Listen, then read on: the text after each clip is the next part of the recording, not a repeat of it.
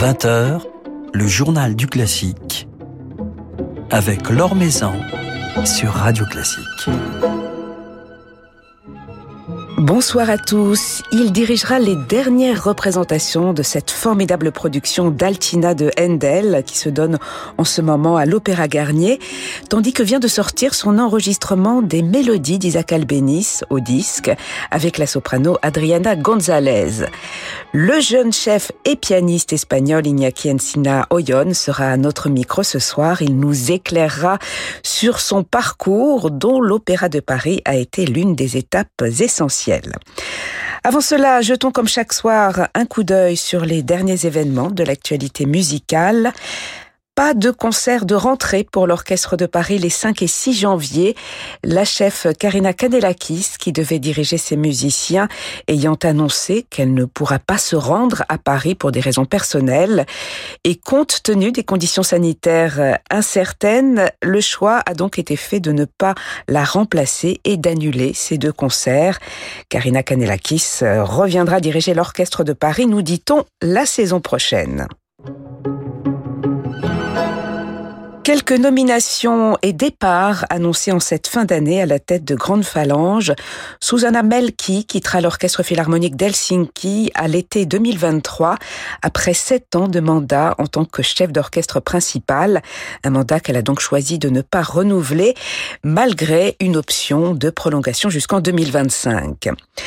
Tout juste nommé directeur musical de l'Orchestre national des Pays de la Loire, Sacha Gutzel se consacrera également, et on vient de l'apprendre, aux jeunes musiciens puisqu'il prendra en parallèle la direction du National Youth Orchestra of Canada, et cela pour un mandat de deux ans.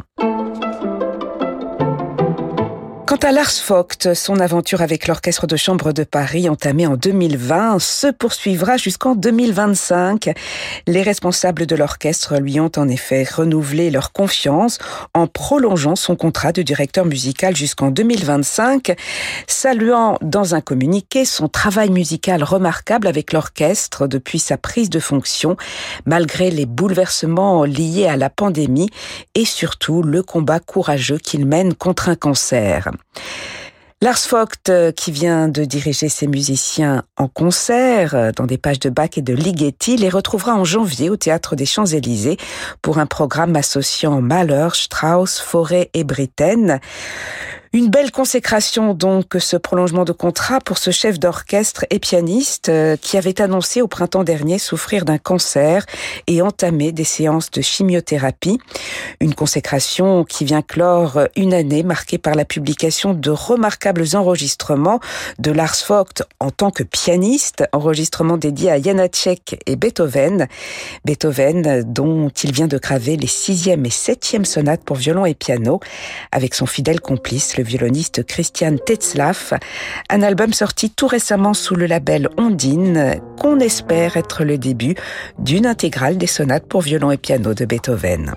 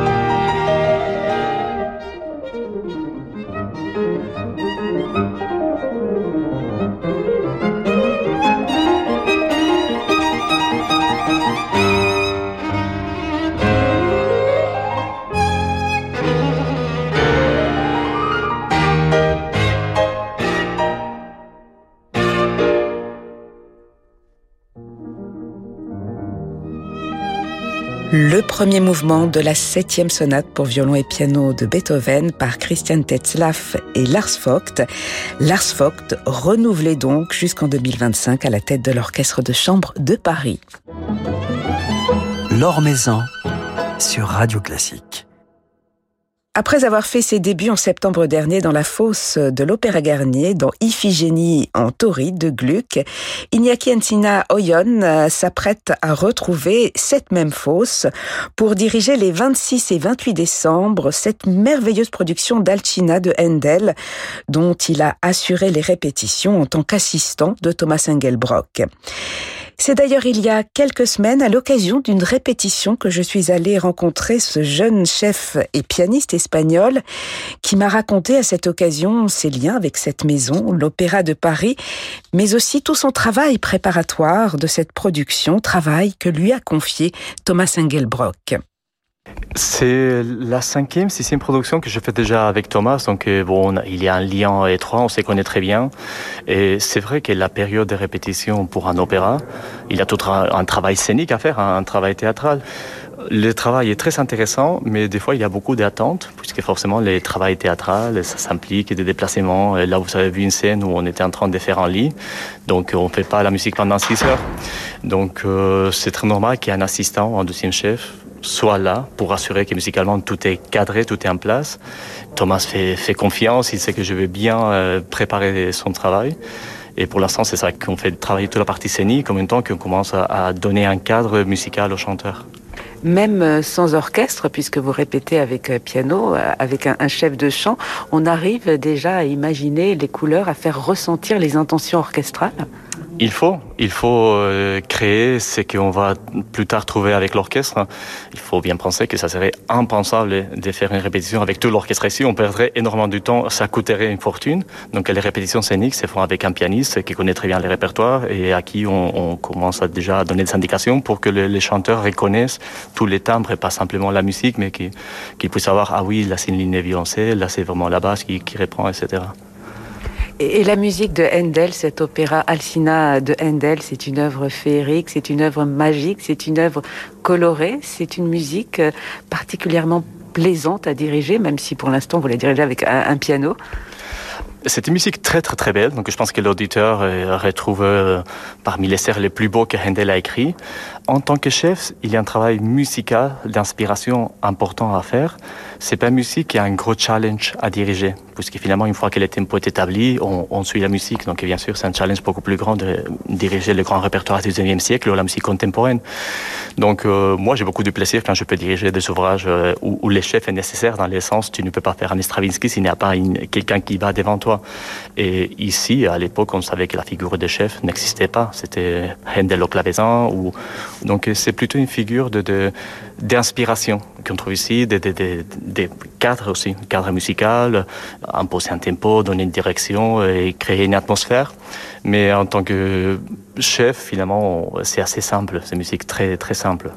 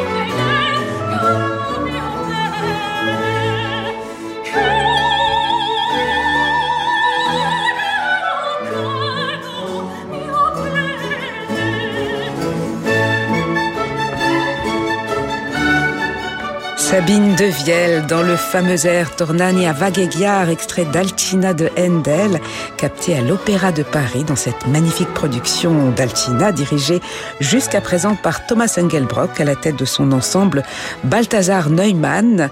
C'est donc Iñaki Encina Oyon qui assurera les représentations des 26 et 28 décembre à Garnier. Iñaki Antina Oyon euh, entretient justement des liens très forts avec l'Opéra de Paris, une maison où il s'est formé en tant que chef lyrique, comme il me l'a raconté. Il faut reconnaître que Garnier, l'Opéra de Paris, c'est un des opéras les plus importants au monde. Donc, bien sûr, pouvoir débuter à Garnier, Iphigénie Tauride, avec l'orchestre de l'opéra et maintenant diriger Alcina aussi avec un orchestre invité qui est l'ensemble de Thomas Ringelbrock, l'ensemble Balthasar Neumann. C'est un grand honneur, c'est un plaisir.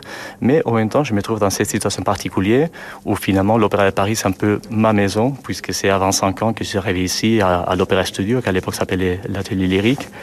Donc, euh, je, je sens très bien accueilli. Je croise constamment dans les couloirs, des, que ce soit des techniciens, des régisseurs, des membres du chœur de l'orchestre qui me connaissent, qui m'ont vu grandir.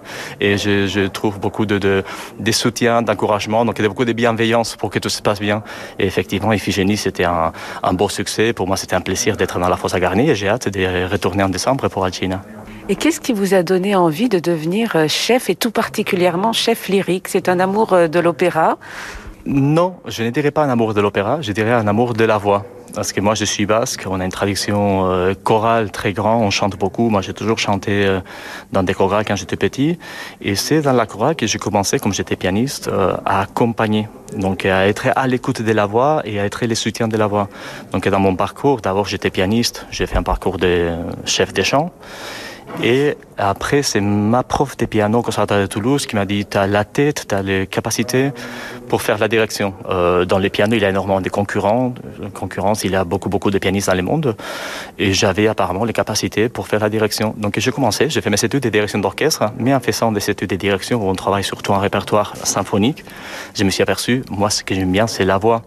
Et c'est pour ça que j'ai auditionné pour les programmes de jeunes artistes de l'Opéra national de Paris, parce que je savais que pour diriger l'opéra, il faut être dans une maison d'opéra. C'est là qu'on va pouvoir apprendre le répertoire. Donc j'ai fait un passage par euh, l'Opéra Studio ici, euh, l'académie maintenant de l'Opéra de Paris, qui à l'époque s'appelait Atelier Lyrique, en tant que pianiste chef de chant, avant de commencer à, être chef assistant sur des productions et à diriger mes propres productions. J'ai dirigé des opéras avec l'Opéra Studio et maintenant bah, c'est l'étape suivante, c'est diriger dans la, dans la grande maison. Et quelles sont euh, les qualités spécifiques à, développer lorsqu'on dirige de l'opéra euh, par rapport au répertoire symphonique? Qu'est-ce qu'il faut acquérir en plus? Qu'est-ce que vous avez appris justement à, acquérir ici à l'Opéra de Paris? Il faut savoir qu'un chanteur est son propre instrument. Et euh, on ne se réveille pas tous les jours pareil. Je pense que quelqu'un qui va jouer concerto pour violon de Mendelssohn, bon, tu peux avoir euh, mal à la tête, mais tu vas pouvoir jouer ton concerto comme tu l'as travaillé. La voix euh, répond de façon plus aléatoire, mais c'est une technique. je pense qu'un bon chef doit pouvoir reconnaître les facilités et les difficultés d'un chanteur. Donc, ne jamais les mettre en péril. Donc, pouvoir adapter un tempo et sentir s'il il faut avancer un peu plus, si on doit lui donner plus de temps pour respirer. Donc, finalement, il faut connaître cet instrument merveilleux qui est la voix, et cet instrument qui est les chanteurs, qui est la personne. Et connaître la voix, ça veut dire aussi euh, bah, une certaine maîtrise des langues, parce qu'il faut, il faut savoir ce qu'on est en train de raconter, et pour pouvoir justement faire une demande qui ne va pas contre les textes. Moi, ici à l'Opéra de Paris, j'ai eu la chance de travailler comme chef assistant sur une création contemporaine qui était en russe. Euh, je me suis donné les moyens de prendre trois mois des cours de, de russe, donc j'ai pris 120 heures individuelles. Je ne pouvais pas diriger un ouvrage ou être, même être assistant sans y connaître la langue. Donc je pense qu'il faut connaître la voix, connaître l'instrument, euh, ce qu'implique chanter, et, les travailler sur, les, textes. Alors Iñaki Encina Oyon, vous dirigez euh, euh, la musique de Handel, Alcina, ici à l'Opéra de Paris. Euh, auparavant, c'était Iphigénie en tauride. La musique baroque occupe-t-elle une place importante dans, votre vie de musicien? Oui, sans doute. C'est certain que je dirige beaucoup de musique du XVIIe siècle. Là, je viens de diriger aussi une adaptation de Noce Figaro à l'Opéra de Toulon. Donc, encore Mozart, Handel, Gluck, c'est un peu récurrent dans mon répertoire. Mais finalement, c'est pas forcément mon choix, puisque j'avais fait une classe de piano, une classe d'accompagnement, une classe de direction d'orchestre. J'ai vu tout le répertoire. Et c'est en arrivant à, à l'Opéra de Paris, à l'Opéra Studio, que la direction à l'époque avait décidé que c'était important pour les jeunes chanteurs de connaître les styles baroques, puisqu'en plus en France on a énormément d'ensembles spécialisés dans la musique baroque, donc il y a un marché de travail grand. Et ici, euh, l'Opéra de Paris accueille à l'Opéra Studio des chanteurs euh, russes, asiatiques, qui peut-être n'ont pas cette culture de chanter du Rameau, de chanter du Bach, de Handel. Et quand moi j'ai fait partie de l'Opéra Studio, ils ont su que moi j'avais aussi un diplôme en clavecin, donc j'ai devenu un peu le spécialiste baroque de l'Opéra Studio. Et du coup, l'Opéra de Paris m'a tout de suite associé à ce répertoire. Donc ils m'ont euh, proposé est-ce que tu voudrais assister Thomas Engelbrock sur Idomeneo, est-ce que tu voudrais assister Emmanuel Haïm sur Hippolyte ici? Donc je me suis trouvé à forger une réputation dans les baroques, et même si après, bah, comme vous savez, je viens d'enregistrer un, CD avec les mélodies d'Isaac Albéniz, où j'ai pu diriger Vanessa de Samuel Barber, Rigoletto ou, en Espagne, quand je suis sollicité, c'est pour faire Norma, pour faire Carmen, pour faire Turandot. Donc euh, voilà, on, des fois on colle des petites étiquettes et on fait avec.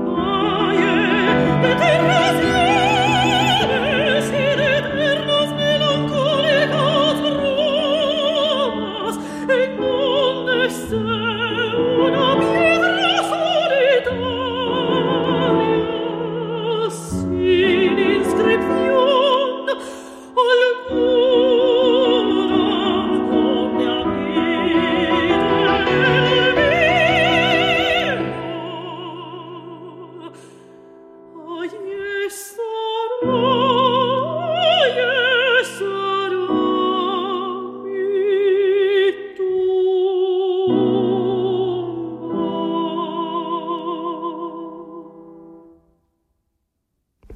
Alors on vous retrouve au disque Iñaki Oyon en tant que pianiste aux côtés de la soprano Adriana Gonzalez dans ce magnifique album dédié aux, mélodies d'Isaac Albéniz, un album qui vient de, de paraître puisque vous êtes donc chef d'orchestre mais toujours pianiste, un pianiste qui comme le chef d'orchestre reste très attaché euh, à la voix finalement. C'est vrai que je me considère pas pianiste, je ne me définis pas comme pianiste, je suis chef d'orchestre, mais bon, le piano, c'était mon premier instrument, c'est un, un, instrument que je maîtrise. Le premier enregistrement que j'ai fait avec Adriana pour les labels Audax Records, c'était les mélodies de Robert Dussault et Hélène et c'était un projet très personnel. J'avais découvert cette musique, qui était la musique de, de compositeurs méconnus français, parents de celle qui a été ma prof de piano, et ça m'a paru évident qu'il fallait enregistrer cette musique, que les gens la connaissent, et que j'étais légitime, c'était une espèce de, à ma prof de piano, donc il fallait que je les fasse. C'est un projet qui a bien marché. J'ai fait avec Adriana González, que je connais depuis très très longtemps. Adriana, après l'enregistrement, a remporté première Pire Opéralia, donc ça a donné aussi une visibilité à notre travail qui a été important et ça nous a encouragé à continuer. Et moi, je connaissais ces mélodies d'Isaac Albéniz depuis longtemps.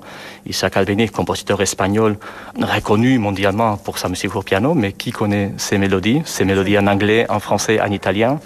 Moi, c'est un projet que j'avais en tête depuis longtemps. Et après ces premiers projets discographiques qui a été un, beau succès, j'ai dit, Albéniz, c'est le moment, il faut, il faut le faire. Et je savais qu'Adriana était aussi la voix, la voix idéale. Donc, euh, c'était vraiment un désir. Cette musique d'Albéniz, il faut la défendre. Il faut que les gens puissent euh, avoir accès.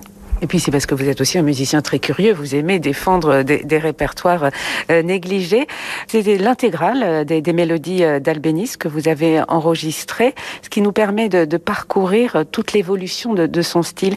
Qu'est-ce qui caractérise l'écriture vocale, vocale et pianistique, hein, puisque on, on, sent un piano très riche aussi d'Isaac Albéniz, l'écriture de mélodies Justement, Albéniz, qui était un pianiste virtuose, qui a fait une carrière d'enfant prodige, un peu comme des, autres grands pianistes, Liszt, etc., mais qui s'est beaucoup, beaucoup intéressé à l'opéra. Il a toujours voulu écrire pour l'opéra et ce qui n'a pas été évident dans sa vie. Donc, euh, forcément, les mélodies, c'est toujours une première approche à, l'écriture euh, vocale. Sa sœur était étudiante en chant, donc il a, il a, il a grandi avec... Euh, il y a d'ailleurs une histoire assez dramatique puisque sa sœur, elle s'est suicidée parce qu'elle n'avait pas été reçue au cœur de la Tartuela quand elle avait 18 ans. Donc c'est bon. Je vous encourage tous à lire les biographies d'Albéniz. C'est une vie passionnante. Et ce qui est curieux, c'est qu'effectivement, dans les premières mélodies d'Isaac Albéniz, c'est des mélodies de jeunesse. Il rentre, il a fini ses études de piano à Bruxelles. Il veut se faire une place dans la société madrilène. Et je pense qu'il écrivait très vite. Il a une facilité énorme et il écrivait ce qu'on voulait. Une musique de salon, une musique inspirée de, de, de, la musique italienne, Donizetti, Bellini, c'est des pièces, voilà, comme, ces, ces pièces de chambre qu'il connaît d'autres compositeurs italiens. Et peu à peu, l'albénisme plus personnel commence à apparaître, mais ce qui est curieux, c'est qu'il n'y a pas euh, ces côtés folkloriques, ces côtés populaires qu'il a fait reconnu par sa musique pour piano. On connaît tous euh, la suite Iberia, la suite espagnole, Sevilla, etc. Là, euh, dans la musique vocale, il a eu la chance de trouver un mécène à Londres, donc Francis Monicote, qui a financé toute sa carrière et qui était un, grand amateur des, des, lettres, qui a écrit euh, plusieurs euh, ouvrages et plusieurs euh, recueils de poèmes. Donc Albéniz a mis en musique les poèmes de son ami et bénéfacteur et mécène, Francis Monicote. Et là, on voit un Albéniz complètement personnel. Si on connaît l'écriture pianistique d'Albéniz, avec ses croisements de mots, avec énormément de contrepoints, des saccatura, des, des accords enrichis au point qu'on on échappe presque de la tonalité. Tout ça est là dans, dans ces mélodies, sans recourir au côté folklorique qu'il avait fait plus connu euh, pour sa musique. Et la musique espagnole euh, en général, euh, la musique d'Albéniz, la musique de, de, Manuel de Falla, la zarzuela, est-ce que c'est quelque chose que vous avez envie de défendre? Est-ce que vous, avez envie de, célébrer vos, vos, racines en tant que pianiste, en tant que chef, Iñaki Antinaoyon la musique espagnole, euh, sans doute, mais justement, euh, pour moi, c'est un peu euh, réducteur quand on nous dit Ah, vous êtes un pianiste espagnol, est-ce que vous pouvez faire un récital, les siete canciones de, de Falla? Oui, on a écouté ça mille fois. Et justement, il y a des autres compositeurs qu'on ne connaît pas. Par exemple, le Théâtre de la Zarzuela est en train de faire un travail magnifique. J'ai écouté un opéra de Jaume Paisa, je ne connaissais même pas les noms de ce compositeur, c'est un Strauss espagnol, début du XXe siècle, avec une richesse.